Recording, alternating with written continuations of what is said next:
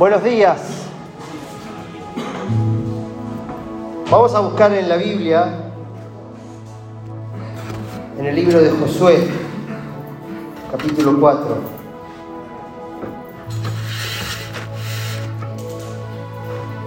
Vamos a leer desde el versículo 1 al versículo 7.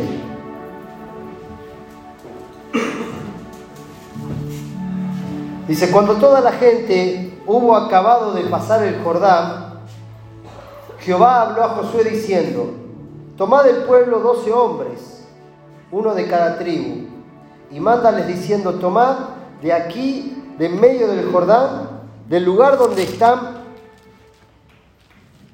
firmes los pies de los sacerdotes, doce piedras, las cuales pasaréis con vosotros, y levantadlas en el lugar donde habéis de pasar la noche. Entonces Josué llamó a los doce hombres, a los cuales él había designado de entre los hijos de Israel, uno de cada tribu.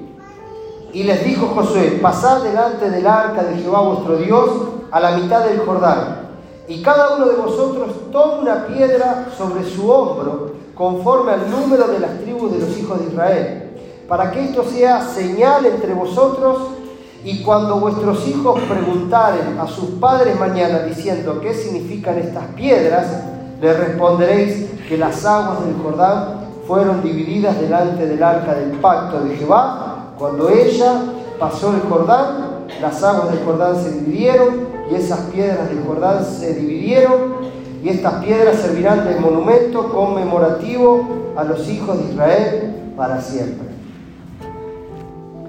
Nuestro cristianismo está basado en hechos heroicos en gente común haciendo cosas anormales. Gente como nosotros. La semana pasada hablamos acerca de esta mujer en la cual la Biblia ni la llama por su nombre, solamente la reconoce como la tsunamita, una mujer que tenía una necesidad imperiosa de tener descendencia, pero nunca privilegió su necesidad por encima de la honra a aquel varón de Dios. Esta mujer viendo que cada año pasaba Eliseo, el profeta de Dios, por, por su net, y quiso privilegiar, haciendo de su casa un hábitat para este hombre. Edificó una habitación, preparó una cama, una silla, una mesa, un candelabro. Un candelabro. Cuando nuestro cristianismo está centrado en, nuestro, en nuestra necesidad por encima de nuestra misión, perdemos el foco, perdemos el sentido por el cual vivir. De hecho, la Biblia nos recuerda que fuimos rescatados de nuestra vana manera de vivir, es decir, de aquellas cosas que hacían a lo que nos condujo a una crisis por la cual llegamos a Cristo. Esta cita habla acerca de un hecho histórico en el cual el pueblo se introducía a la tierra que Dios le había prometido. Así es nuestra vida. Nosotros continuamente nos estamos introduciendo por medio de la fe algo que quizás todavía no lo vemos, no lo tocamos, pero avanzamos. Y la premisa, la voz de Dios le dice a Josué que tomara un representante de cada tribu, la cual eran doce, y que estos hombres se adentraran al, al cruce del río Jordán y que se pararan en medio del río con una piedra como testimonio de dónde habían salido y a dónde iban a entrar, y que esperaran que todo el, pueblo cruzara. Las piedras muchas veces pueden ser de tropiezo, pero también pueden ser de inspiración. Nuestra cultura, nuestra historia, muchas veces se conmemora personas que en situaciones, como dije al, inicio, difíciles, marcaron un antes y un después. Son recordadas mediante monumentos. Hace poquito eh, Gallardo se, hizo una estatua y así hombres en el deporte, ¿no? en grandes hazañas, se recuerdan a través de monolitos, estatuas. Nuestro cristianismo tiene un hecho que nos reúne que nos recuerda a través del sacrificio de Cristo en una cruz. Ahora, nuestra sociedad necesita ver en nosotros esas piedras vivas. La palabra dice que nosotros somos piedras vivas, fundamentadas sobre Cristo. Cuando este hecho histórico habla acerca de que cada uno de representante de una familia singular tenía que cruzar con una piedra al hombro y dejarla como, como monumento para testimonio de las futuras generaciones. ¿Cómo queremos ser recordados? Como personas que siempre hablábamos de problemas o hablábamos de hazañas. Hoy hay un cristianismo muchas veces que corre tras cosas que corre el común de la gente, las necesidades de todos los días, que no logran elevarse por encima de la media de la gente. Personas que están detenidas en las ñañerías de la vida. Ay, hoy me duele el pie. Y a todo el mundo le duele el pie. Pero ¿dónde se manifiesta tu fe? Hoy tengo problema en el trabajo. Y todo el mundo tiene problema en el trabajo. Pero ¿dónde se manifiesta tu fe? Tengo problema con mis hijos. Y todo el mundo tiene problema con los hijos. Problema con la esposa, problema con el esposo, problema con el sueldo y un sinfín de cosas.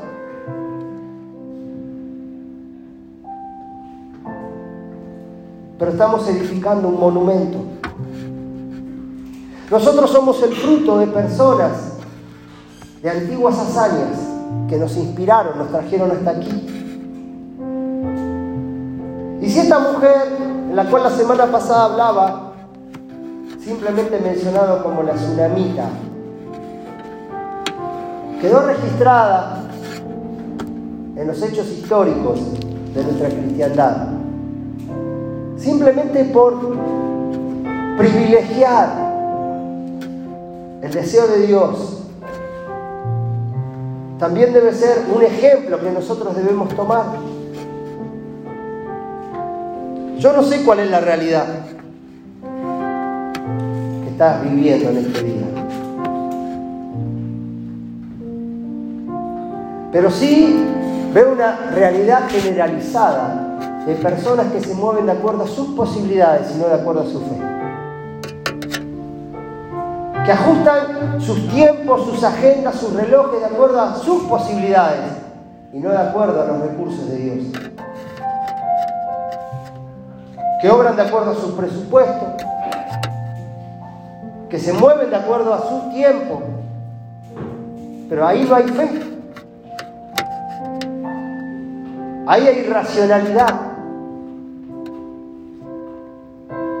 Dios nos invita por medio de este testimonio a que nosotros podamos reflexionar en nuestro corazón. Es más fácil mostrar la diferencia cuando la, noche es más oscura. Una pequeña lucecita marca la diferencia. Y en este tiempo de mediocridad es muy fácil sobresalir. A nivel educativo, la mayoría de los niños no saben comprender los textos. Tan solo algún niño que sepa leer de corrido y tan solo interpretar una oración marca la diferencia.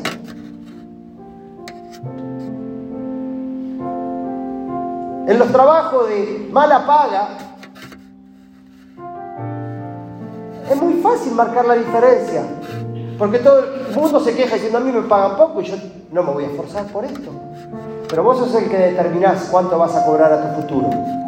Vos sos el que determinás si vos vas a ser eh, uno de los tantos despedidos o tu jefe te va a seguir contratando. Creo que con esta palabra Dios nos quiere invitar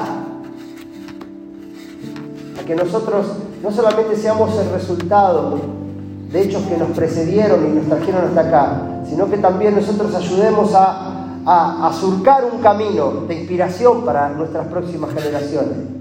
Cuando la Biblia dice,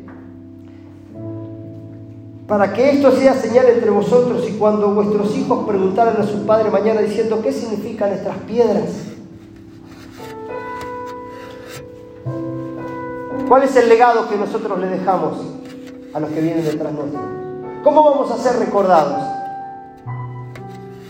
como gente floja, gente que nos movíamos de acuerdo al día, hoy está frío, no, me quedo acá. O gente que hemos sobresalido porque sabíamos en quién confiábamos. La vida nunca se nos prometió que iba a ser fácil. El mismo Jesús dijo, en el mundo tendríamos aflicción. Pero hay un cristianismo tan licuado. Gente que no tenía tantas posibilidades como las que tenemos nosotros. Gente que a veces por buscar un mejor porvenir no tenía un WhatsApp, no tenía una videollamada y se iban de sus tierras con la ínfima posibilidad de volver a conectarse mediante una carta y que llegara la carta, una postal. Hoy tenemos al alcance todo, menos de una voluntad acérrima, determinada,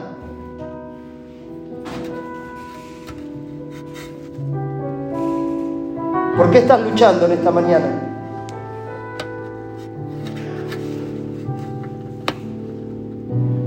Pablo dice que nos esforcemos en la gracia del Señor. Esfuérzate en la gracia. Nos dice y nos invita a que como buen soldado nos enrolemos en el ejército, que como buen atleta disciplinemos nuestro cuerpo, que como buen campesino trabajemos para cosechar buen fruto.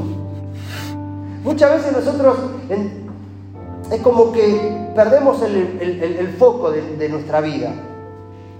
No tenemos que estar peleando por nuestra eternidad, eso fue resuelto por Cristo en la cruz, pero tenemos que pelear por nuestro día a día.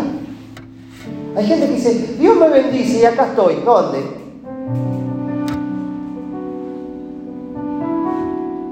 En la flojera,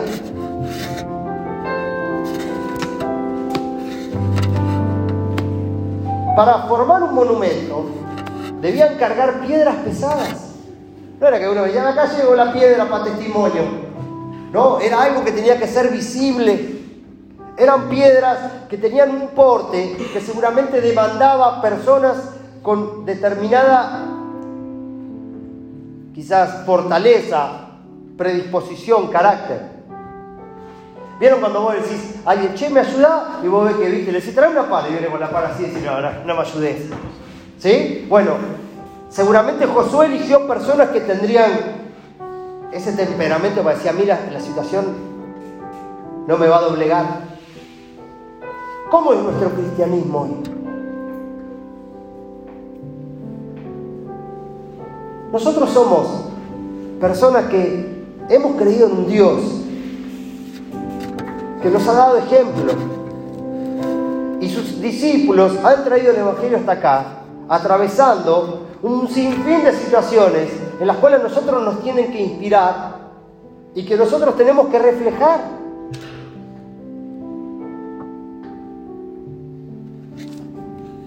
Somos el eslabón de una gran cadena Estamos mancomunadamente conectados a través de cada uno de nosotros. Pero siempre la cadena se corta por el eslabón más débil. En esta mañana estamos aquí porque le hemos creído al Señor. Aunque a veces con ciertos grises, a veces con días muy brillantes y días muy grises, muy oscuros. Pero no nos queremos desconectar. ¿Estás luchando o has bajado tus brazos? Todos los días vas a tener ganas de renunciar. Todos los días vas a decir, no doy más. Pero ya no te tenés que levantar en tus fuerzas, sino en el nombre de Jesús. Te dice alguien que todos los días sabe de lo difícil que también es la vida. A veces hablo con mi esposa y le digo, yo no tengo una vida normal. Una vida normal es una persona como cualquier ser humano en este mundo que vive para su familia, trabaja, está planificando, bueno, ciertos proyectos en la vida. Yo, mi vida es trabajo, casa del niño, iglesia, tratar de... Pero entiendo que fui llamado y mientras Dios me dé la fuerza y la gracia lo voy a seguir haciendo. Yo no te vengo a hablar acá desde un lugar de teoría en el cual vos me ves sentado en un escritorio ahí y atendiendo y teniendo un asistente. Yo todos los días trabajo como vos y tengo que pedirle al Señor fuerza para seguir estando al frente de una organización que es tan grande o tan pequeña como lo es mi corazón. Porque tengo que estar. Vos tengas ganas, no tengas ganas, yo tengo que estar. Vos aportes o no aportes, yo tengo que estar. Entonces yo vengo a hablarte aquí de mi propia realidad, en la cual me siento un protagonista de que Dios es mi Josué que me dice levanta una piedra para cruzar ese Jordán e inspirar a tus hijos. ¿A quién estás inspirando con tu estilo de vida? ¿Cómo vas a querer ser recordado? Como ángeles, ¿siempre hablabas de problemas o siempre hablabas de logros? Porque problemas no vas a tener, los vas a tener. Necesitamos continuar con la premisa de sabernos útiles. Dios nos ha llamado. Vos estás aquí porque Dios te llamó. Y Dios te llamó a través de un montón de situaciones. Quizás ha utilizado algo en la cual te desbordó, un dolor, la partida de un ser querido, no sé, cada uno sabe de su historia.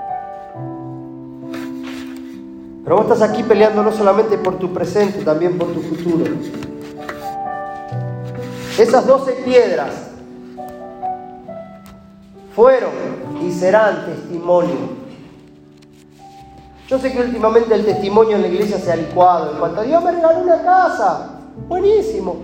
Dios me dio un auto, buenísimo, está buenísimo. Pero tus hijos, tus nietos, ¿dónde están? Y es ahí donde nosotros tenemos que trabajar. Levantar una piedra es caminar con Jesús. ¿Vieron cuando Jesús dice, toma tu cruz y sígueme? Es levantar una piedra.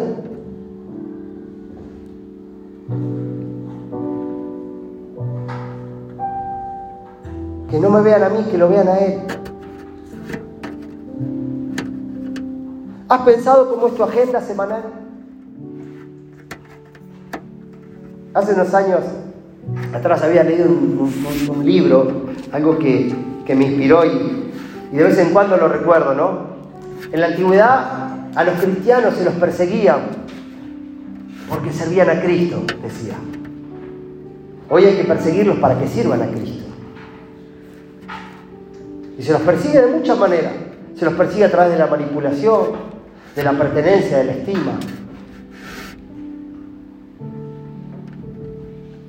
A veces te persigue la necesidad, ¡ay Señor! Entonces como que no, no, no, no es un trueque, vos no hacés para que Dios te dé, vos sos bendito en el Señor. Y Dios a veces no te va a dar la plata, pero te va a dar el recurso, la sabiduría, te va a dar la inteligencia, te va a saber dar las conexiones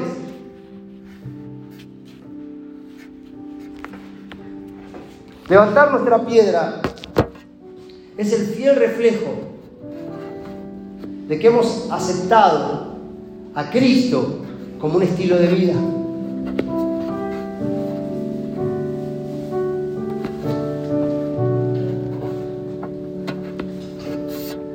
Para que esto sea señal entre vosotros y cuando vuestros hijos pregunten a sus padres mañana diciendo, ¿qué significan estas piedras? ¿Qué significan estas piedras, papá? Esto significa que un día escuché el llamado de Dios y me atreví a cruzar ese Jordán, ese río, ese río que marca mi antigua vida y mi nueva vida en Cristo. El que ya no vivo más ahora vive Cristo en mí. Y las cosas viejas pasaron, todas son hechas nuevas.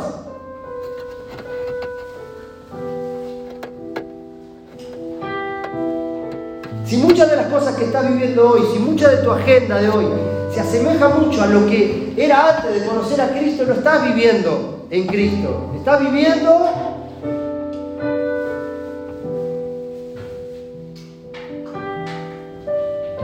Tu eternidad está resuelta, pero tu paso aquí en la tierra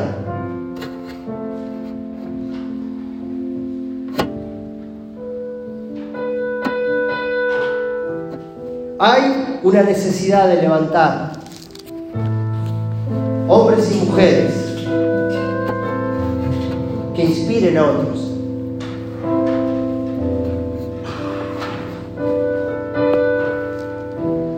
Esta semana estuve en un encuentro con algunas personas y, pasó un hombre en el cual nació en el Chaco, precaria su educación, apenas puede expresarse, al punto que es corto de palabras. Vivió en situación de calle, conoció la miseria más extrema, pero tuvo el deseo de reinventarse y ayudar a otros. Hoy alberga un sinfín de familias, tiene un predio inmenso, recupera adictos, trabaja por los niños, tiene escuela de oficio. Ese hombre es el reflejo de una persona que cruzó su Jordán, cruzó ese río, que nada tiene que ver con su pasado. Y si algo tiene que ver con su pasado es para memoria de lo que ya no es. Son los héroes. Personas que saben de dónde vienen y saben hacia dónde van. Las personas que inspiran son esas personas que se atrevieron a hacer lo que el común de la gente no hace.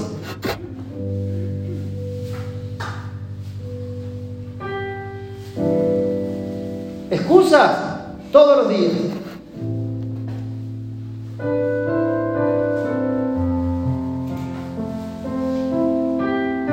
Es una iglesia donde hemos desaprendido un montón de cosas. Cuando alguien a mí a veces me pregunta, yo le dije, yo, sé de qué iglesia vengo, de una iglesia donde se manipula la gente muchas veces, con la culpa, con el dinero. Hay un sinfín de cosas. Yo creo en la obra genuina del Espíritu Santo, pero no dejo de ver, no dejo de ver que muchas veces hay personas que están ahí trabados, que no logran cruzar ese Jordán, que están siempre detenidos tratando de subir el primer escalón. Y creo que Dios en esta mañana nos está animando a que no nos encariñemos con nuestro presente. Porque el encariñarse no significa muchas veces que uno esté amando lo que tiene. Es como aquella mujer golpeada que, viste, está encariñada con su marido. Y capaz que no lo quiere más, pero está encariñado. Dice, no.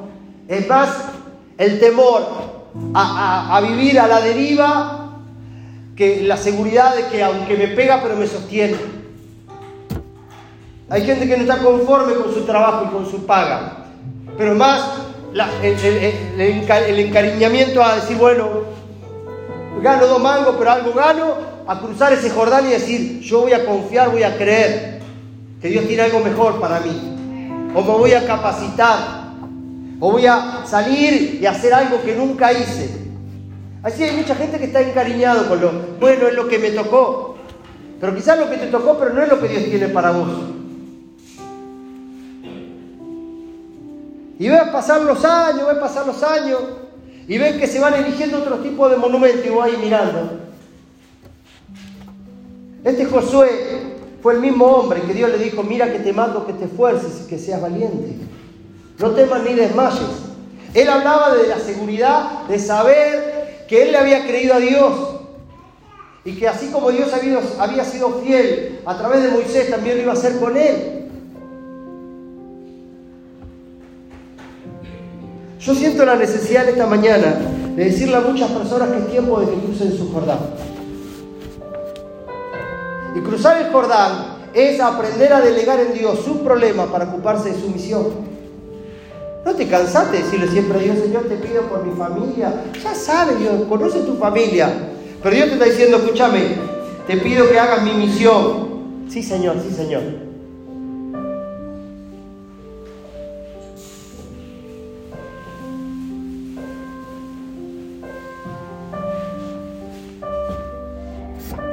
cruza tu Jordán.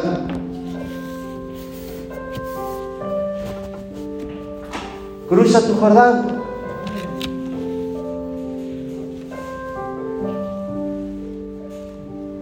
¿A quién le estás creyendo?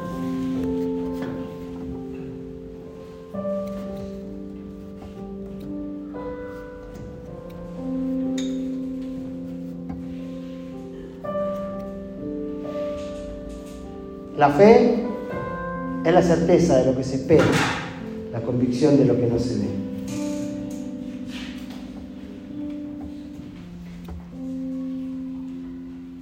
¿Qué marca vas a dejar para tus hijos? ¿Marcas que inspiran o marcas que duelen? ¿Cómo vas a ser recordado? Ahí el llorón. Ahí el, flojo. Ahí la chismosa. Ahí una persona que a pesar se levantó, tomó su cruz.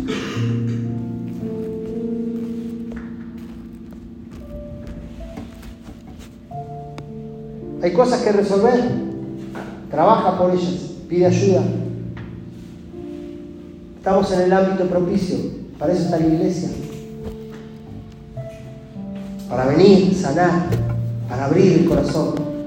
Hay gente que dice, ay, no quiero ser expuesta. ¿eh? Es como que llegas al doctor y te dice en el consultorio pase, sáquese la ropa. Ay, no quiero. Y para eso está. No hemos entendido para qué está la iglesia. Acá todos somos expuestos, porque todos somos pacientes. Casa y seguí haciendo lo que te toca hacer. Perdonar, restaurar, ser un facilitador, animar a otros. Si seguís haciendo las mismas cosas, siempre vas a tener el mismo resultado. ¿Por qué van a cambiar las cosas? Para introducirse a la tierra que Dios le había prometido, tenía que cruzar ese Jordán. ¿Cuál es tu Jordán hoy? ¿El temor? ¿La duda? ¿Cuál es tu Jordán? ¿El pedir perdón? ¿Cuál es tu Jordán? El amor al dinero, el trabajo desmedido. Yo no amo al Señor, pero no tengo tiempo para servirlo. Es como si amas a tu esposa y no tenés tiempo para ella.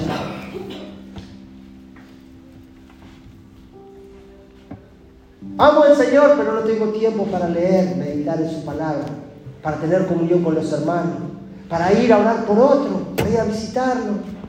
Siempre estoy en mis problemas. Siempre estoy en mis cosas. Podríamos abrir un abanico de tantas situaciones, pero creo que la iglesia necesita, así como la tsunamita, privilegiar a Dios por encima de su necesidad. Dios conoce tu necesidad, vos conocés el deseo de Dios. Y si Dios nos dice en esta mañana que dejemos una marca para bendecir, para inspirar. Seguramente nos va a hacer revisión de cuenta. Nos va a movilizar, nos va a incomodar. Pero tarde o temprano va a traer bendición. Cuando termino con esto, cuando ayer a la noche pensaba en el Día del Padre, pensaba en mi papá, pensaba en mi suegro también, Mi papá es una persona en la cual a veces sacamos chispa, a veces la pasamos bien, pero hay algo que es innegable. Yo soy el fruto de que Él cruzó en un momento del Jordán. Yo estoy aquí parado porque Él me inspiró. De lo malo saqué un aprendizaje, de lo bueno también.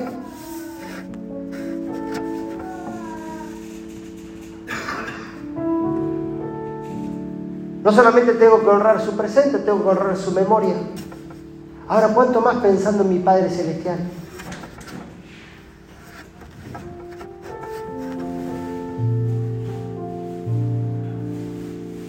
Cual nunca falló. Tengo que honrar su memoria. ¿Saben cómo es honrar su memoria? Cruzar ese Jordán, hacer discípulos. incomodarnos. ¿Estás haciendo discípulos? ¿Estás haciendo amigos?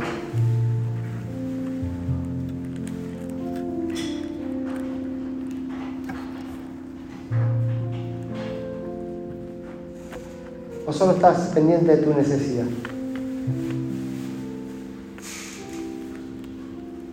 Señor, te damos gracias en esta mañana por darnos, Señor,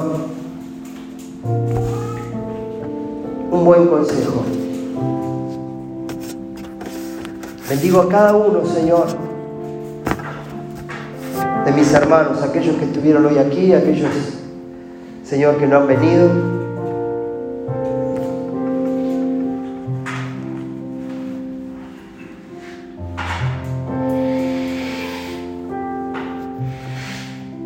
Somos amados, Señor, fuimos perdonados, fuimos incluidos como familia tuya.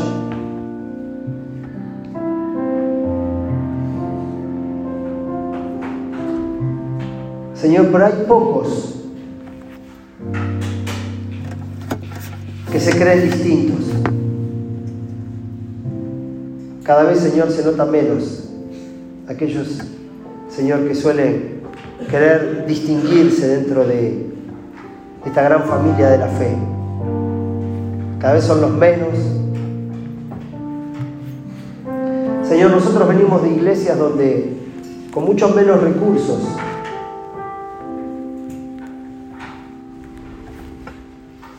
pero con más determinación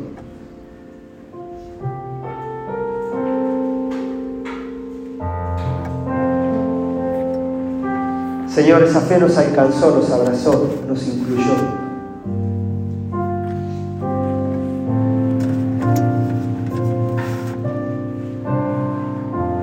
Despierta, Señor, esa inquietud que trajiste a tu pueblo a través de Josué, a levantar hombres, mujeres, referentes, que se atrevan, Señor, a cruzar ese Jordán que significa el paso de la vieja vida a la nueva, en la cual en la vieja vida, Señor, estaba gobernado por los deseos de la carne, mas en la nueva están gobernados por los deseos del Espíritu. En la nueva, Señor, están gobernados por la agenda del Espíritu, por los tiempos del Espíritu, por los recursos del Espíritu, Señor. Que podamos ser una antorcha que alumbre, Señor, que pueda inspirar, que podamos ser como una piedra, como un monumento para memoria. Gracias. En el nombre de Jesús. Amén. Y amén.